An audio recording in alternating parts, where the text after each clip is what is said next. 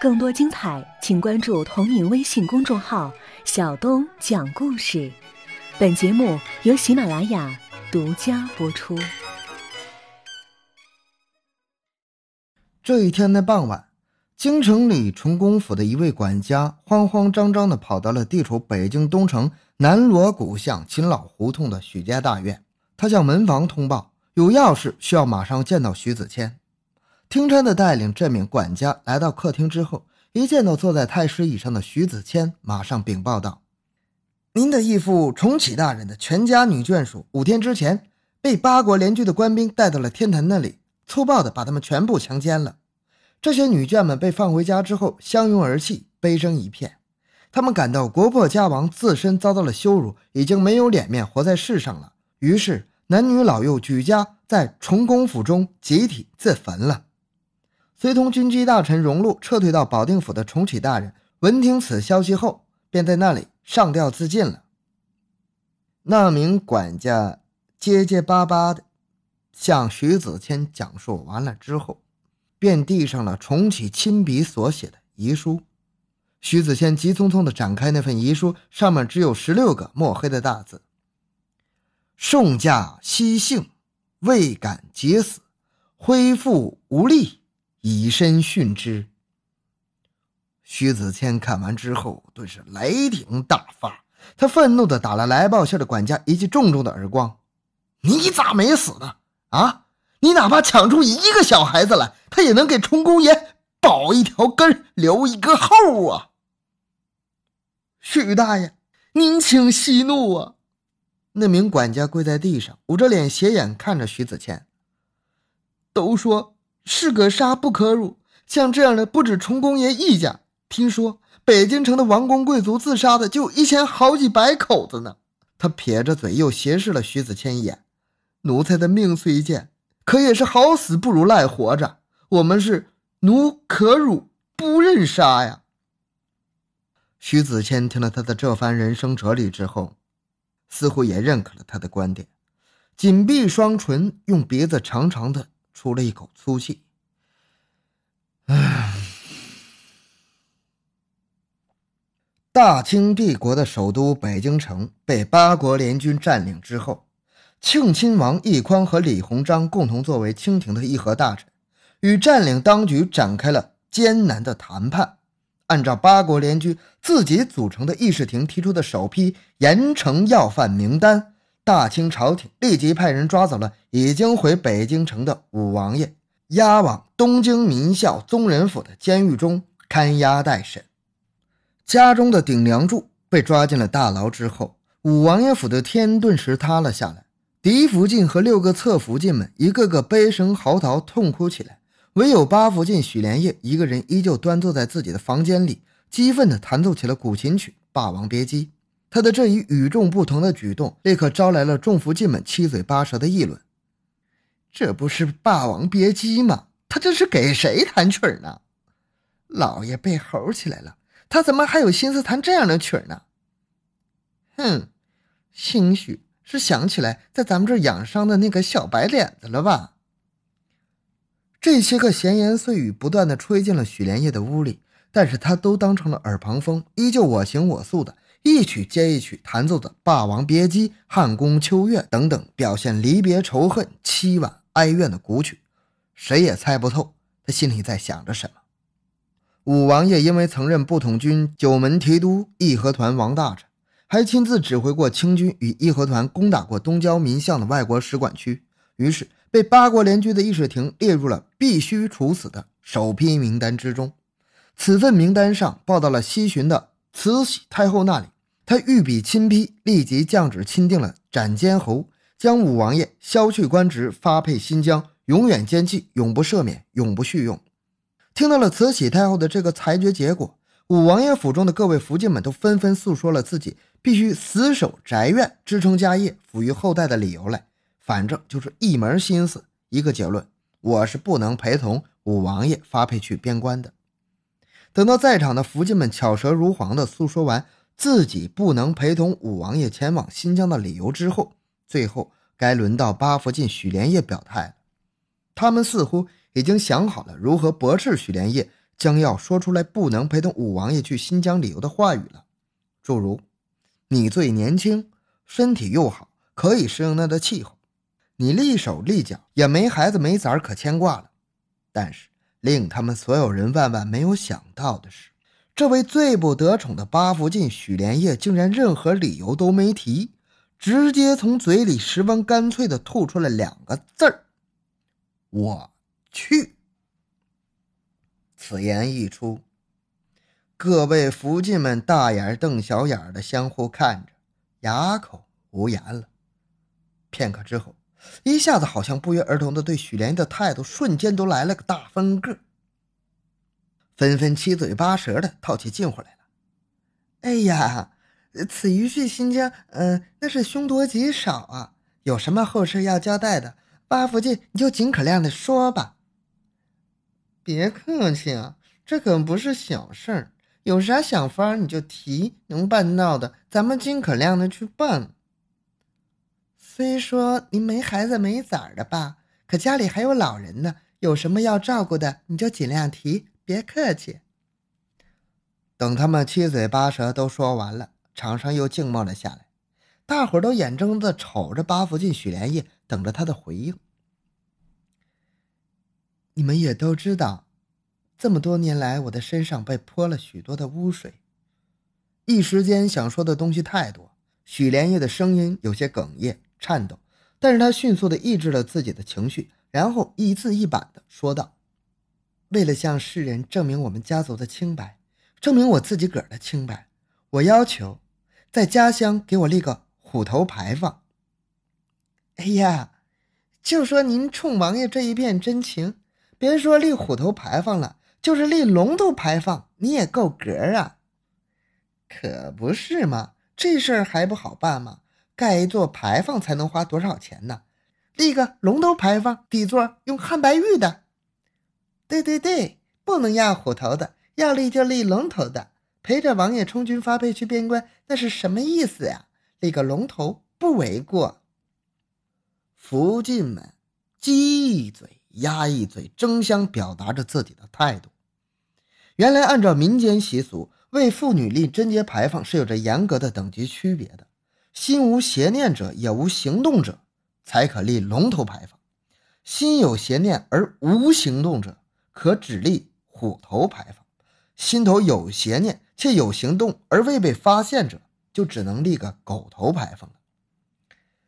八福晋许连夜等他们把对自己的溢美之词表达完之后，他缓缓地站起来，落落大方地向众福晋们施了一礼，感谢姐妹们对我的厚爱，这份情谊，许连夜心领了。为八福晋许连夜在他的家乡刘各庄修建一座龙头牌坊的事情，就这样定了下来。俗话说：“小乱进城，大乱回乡。”此时的徐子谦已经带领着家眷们，从北京东城南锣鼓巷秦老胡同的许家大院返回了冀州上仓镇的刘各庄祖宅。此举也是为了躲避义和团与八国联军造成的这场兵险之灾。可是战乱过后的京东各县也是匪患四起，打家劫舍的事情时有发生，闹腾的是民不聊生，哀怨迭起。在这乱世之秋，伤体尚未痊愈的李芬，为了报答老主家的恩德。又主动担负起了这家看家护院的职责。这段时间里，徐子谦和李芬这对祖孙俩凑到了一块儿，还能有什么话题呀？那自然就是五王爷被慈禧太后削职为民，割除爵位，永不赦免，永不叙用，被皇上太后钦定了斩监侯。这一天，徐子谦让李芬陪着他在刘各庄四处转了转。李芬觉得许大爷是在选什么场地，便随口问了一句。呃，您老这是要干啥呀？哎，五王爷的家里头要给小叶子在刘各庄立贞节牌坊了，我看看该到哪儿好。老主家也没往心里去，便随便的说着。李芬听到这个消息之后，感到十分的奇怪。啊，这时候给他立那个东西干啥呀？哎。这也是小叶子让五王爷家里的那些福晋给他立的。徐子谦苦笑着摇了摇头。他不是已经同意陪着五王爷发配新疆了吗？啊，他陪着去新疆了呀！李芬刚刚听说这个消息，您老咋不早告诉我呢？哎呀，不是怕你着急上火吗？徐子谦疼爱的看着李芬，你眼下的身子骨还没恢复好呢。干老爷。李芬一下子跪在了徐子谦的面前。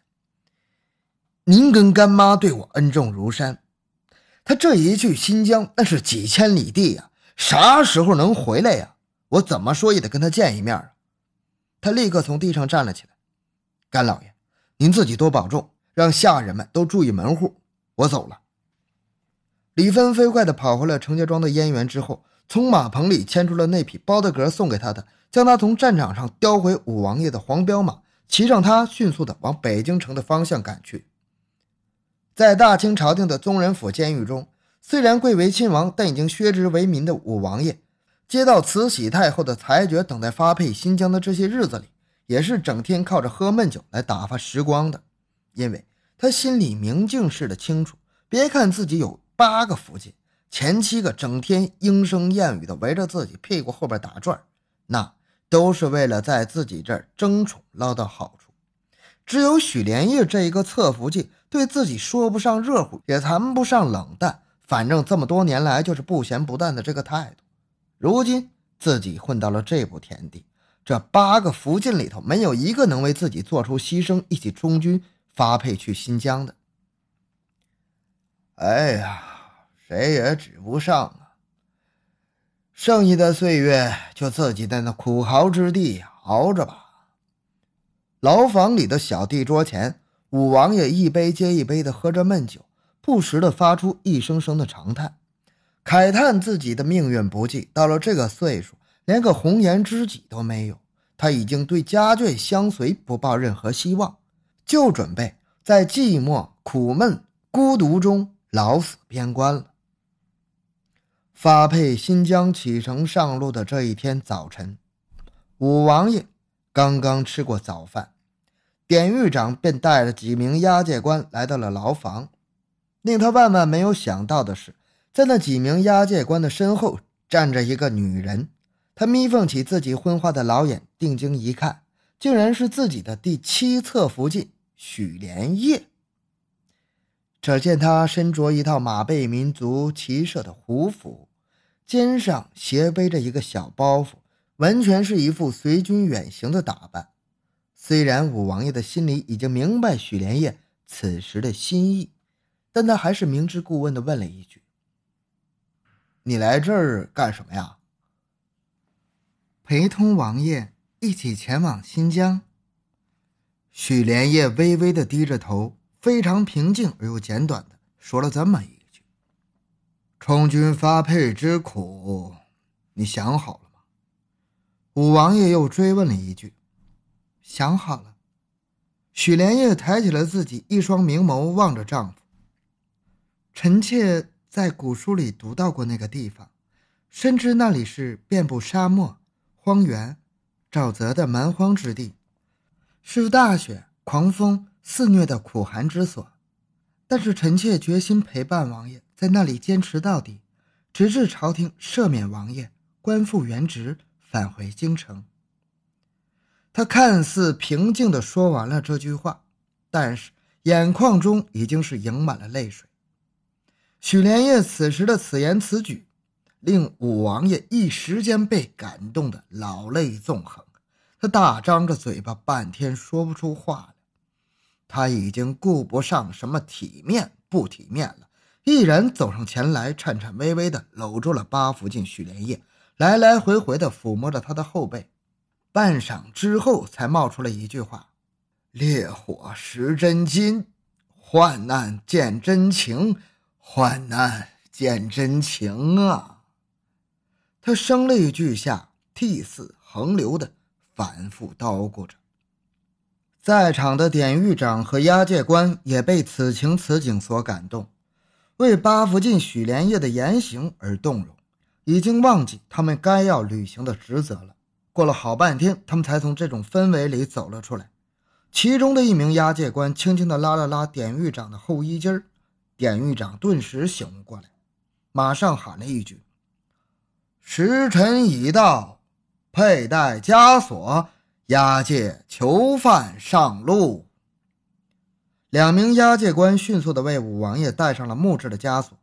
许连夜非常大方地搀扶起了自己的丈夫，一起向宗人府监狱的外面走去。当李芬急如星火地骑马从冀州赶到北京城东郊民巷大清朝廷宗人府监狱的时候，一问典狱长，才得知五王爷八福晋二人已经被押解上路好几天了。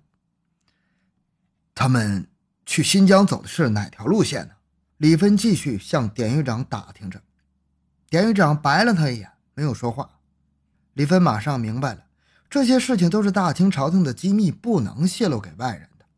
于是他立刻解下了肩上斜挎着的包袱，从里面拿出了一锭银子，双手捧到了典狱长的面前。